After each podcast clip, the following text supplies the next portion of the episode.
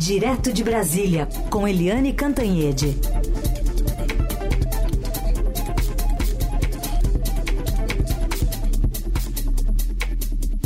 Oi, Eliane, bom dia. Bom dia, Raíssen, Carolina, ouvintes. Bom dia, Eliane, bem-vinda. Vamos falar então dessa cerimônia que acontece já já aí em Brasília, nessa troca né, de lugares o ex-ministro do Supremo vai para o Ministério da Justiça e o da Justiça para o Supremo. É, exatamente. Eles estão cruzando ali a esplanada dos ministérios. Um vem para cá, o outro vai para lá né, uh, o Lula repetiu, o presidente Lula repetiu uh, o mesmo roteiro das outras vezes. Fica todo mundo falando em um monte de nome e ele tem um só nome o tempo inteiro. Foi assim, por exemplo, com Cristiano Zanin para o Supremo Tribunal Federal. Foi assim, por exemplo, com o próprio ministro Flávio Dino da Justiça como uh, novo ministro do Supremo Tribunal Federal e agora com o Ricardo Lewandowski para o Ministério da Justiça. Todo mundo falando daqui dali, nomes e mais nomes, mas o Lula sempre esteve focado em Ricardo Lewandowski. O que o Lula não contava é que a ideia dele não seria muito bem aceita, porque o Lula chegou a pensar né, uh, em fazer um ministério renovado. Uh, o Ministério da Justiça foi desmembrado em dois, um para a Justiça e outro para a Segurança Pública no governo do Michel Temer. O Lula não quis essa solução, até porque o Flávio Dino, lá no iníciozinho, ainda na transição de governo, uh, não aceitava essa solução. Né? Então, o Lula manteve o ministério, é, não desmembrou o ministério, manteve um ministério só, mas ele pre pretendia renovar o formato do Ministério da Justiça. Como?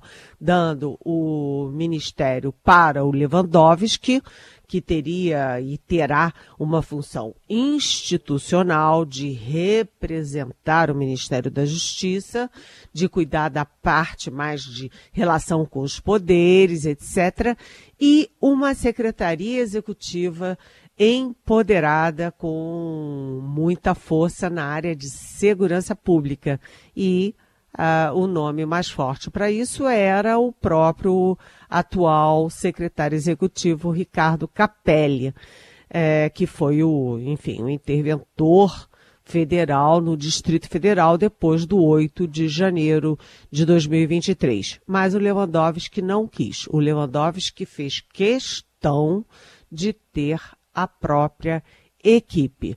Uh, ontem o presidente Lula já se encontrou com tanto com o ministro que sai, o Flávio Dino, quanto o ministro que entra, o Ricardo Lewandowski. E hoje está na agenda oficial do Lula uh, uma reunião dos três às 11 horas. A expectativa geral né, é óbvia é de que o anúncio de que o Ricardo Lewandowski será o novo ministro será agora daqui a pouco, às 11 horas da manhã. A gente vai acompanhar, mas e o Capelli, como é que fica? Pediu demissão mesmo, Helene? Olha, o Ricardo Capelli, né, é, ele não apenas foi muito decisivo no depois do 8 de janeiro, pegou o touro à unha, liderou bem a polícia militar do DF, liderou bem, inclusive, as tropas eh, da Polícia Militar no dia eh, 8 de janeiro, porque ele é que conduziu a turba toda ali, aqueles uh, vândalos todos pela esplanada dos ministérios até tirá-los de lá. Hum, e ele estava muito falante, né? Até para nós. Ele, inclusive, deu uma entrevista para nós. Ele estava muito falante, muito é, ativo é, e, evidentemente, ele deve estar magoado com essa história de não ser é, mantido para cuidar da segurança pública, que ocupa, né, na verdade, 90% da energia, do tempo, da rotina do Ministério da Justiça hoje em dia, né, com essa crise na segurança que a gente vê no Rio de Janeiro e não só aqui, né? Agora a gente está vendo, por exemplo, no Equador, né? As organizações criminosas estão infiltradas nos poderes, estão em toda parte. Há um Estado sendo construído dentro do Estado brasileiro, né? Um Estado paralelo. É, hum, então, como é que está a situação do Capelli? O Capelli não teve tempo de conversar ainda ontem com o Flávio Dino, porque a reunião com o Lula acabou tarde, mas os dois, Capelli e Dino, vão se encontrar às 10 horas da manhã, antes, portanto, uh, do, do, que o encontro do Lula com o Flávio Dino e com o Lewandowski, e a expectativa óbvia é de que ele peça demissão. É, desde agosto, o Capelli já está uh, com as férias marcadas para janeiro agora. Né, a família dele, inclusive, já está nos lençóis maranhenses à espera dele, e a expectativa é de que ele vá, tire as férias e volte no dia 21, na véspera da posse do Lewandowski, e faça toda a transição normalmente.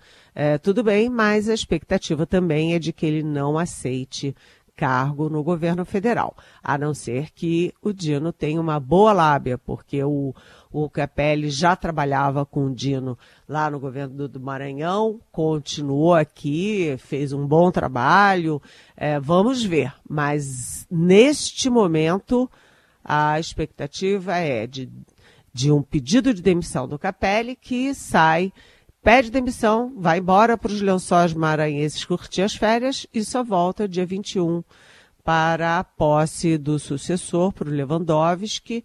É, e aí vocês me perguntam, e quem que vai cuidar da segurança no governo, uh, no, no, nessa gestão do Lewandowski? O novo secretário nacional de segurança pública deverá ser, é quase certo que seja o Benedito Mariano, que é do PT. Seguimos com o Jornal Eldorado e a gente dá aqui o índice de inflação que acabou de sair, fechando a inflação de 2023, de acordo com o IBGE.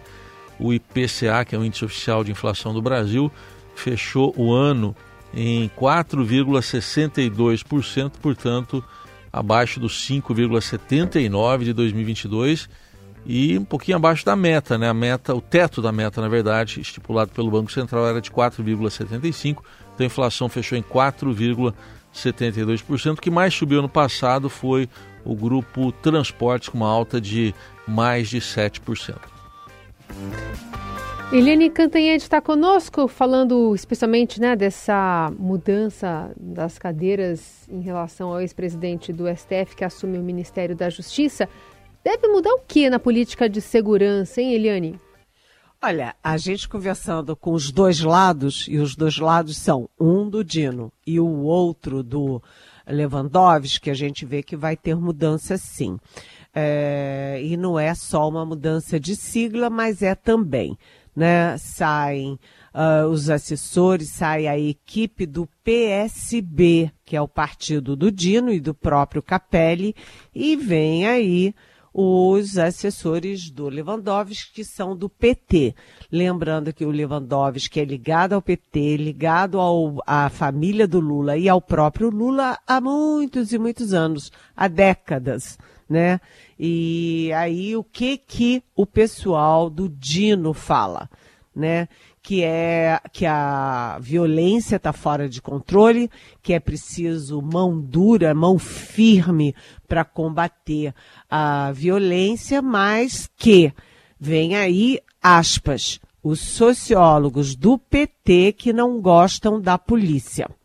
O que, que eles querem dizer? Né, que o PT tem muita versão acadêmica, uma visão mais, vamos dizer assim, humanista da polícia, mas que a coisa está muito feia, que as organizações criminosas estão muito é, audaciosas, perigosas, avançando muito e que é preciso mão firme para conter isso. Né? Do outro lado, né, do lado do uh, ah, PT, eu conversei com o Benedito Mariano, que aliás é é, colunista do nosso Estadão também. Ele é sociólogo, ele é do PT, né, um dos fundadores do PT, e aí ele reagiu bravamente. Ele vestiu a carapuça com essa coisa da, da, da posição do pessoal do Flávio Dino e diz que isso é preconceituoso dizer que ah, os sociólogos do PT não gostam da polícia. Ele é sociólogo, é do PT e diz o seguinte: é, que é, ele tem mais de 30 textos publicados sobre segurança pública, que ele trabalha nessa área há 40 anos e, aliás, né, um dos textos dele é exatamente defendendo uma guarda nacional permanente de caráter civil para atuar no território nacional todo. É, enfim, o Benedito Mariano é cotado para ser o secretário nacional de Segurança Pública do Lewandowski, lá no Ministério, e o, para o lugar do Capelli, na Secretaria-Geral, é cotado Manuel Carlos de Almeida, que é um advogado da Bahia, que já era da equipe do Lewandowski. O que, que pode mudar? Né? Uma visão de segurança pública. Um que é uma o, o atual a atual equipe defende uma posição mais dura contra os criminosos, mais implacável, né? O outro tem uma visão mais assim ligada a direitos humanos, ligadas a, a uma reforma do sistema penitenciário, etc.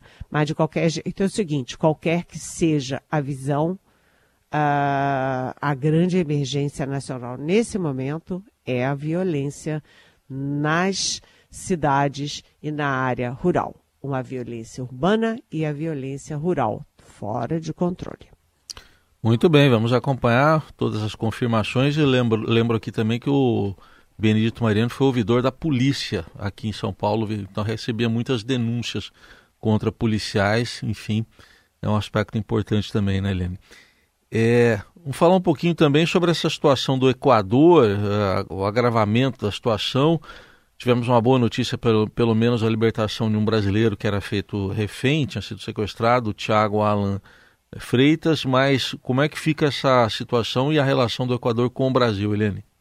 Pois é, é, exatamente. A boa notícia de ontem é que aquele brasileiro que tinha sido sequestrado por criminosos em meio à onda de violência lá em Guayaquil, né, que é o Tiago Freitas, ele foi liberado, está em, tá em perfeito estado, graças a Deus, é, e foi liberado, está de volta para os filhos. Ele tem três filhos lá. É um alívio para a família, para ele e para nós também. Né? Uh, ontem o presidente Lula se reuniu com o ministro uh, das Relações Exteriores, Mauro Vieira, e também com o assessor internacional da presidência, o Celso Amorim né, e discutiram várias questões da política externa. Uma delas, evidentemente, é a do Equador. Né? O Brasil soltou uma nota via Itamaraty condenando uh, o crime organizado e essa audácia do crime organizado no Equador. É, mais uma nota muito, muito em cima do muro. Depois teve uma nota também do Mercosul, que são os países do Cone Sul, né? É, Brasil, Argentina, Uruguai e Paraguai. E, por fim, teve uma nota que essa foi a mais incisiva dos países da América do Sul né, que, enfim, que são do consenso de Brasília eh, por causa da reunião que foi feita de todos os presidentes eh, da região aqui em Brasília no ano passado. Bem, nessa última nota, uh, há dois recados. Um, a condenação explícita da atitude, da ação criminosa dessas organizações fora de controle também no Equador. Né? Uma foi a condenação dos atos e a outra foi uma advertência, que, que é uma advertência, inclusive, ou principalmente para o governo do presidente Daniel Noboa, que é o seguinte: a repressão deve ser feita, mas dentro dos limites dos direitos humanos uh, internacionais, dos direitos humanos previstos dentro da própria legalidade equatoriana.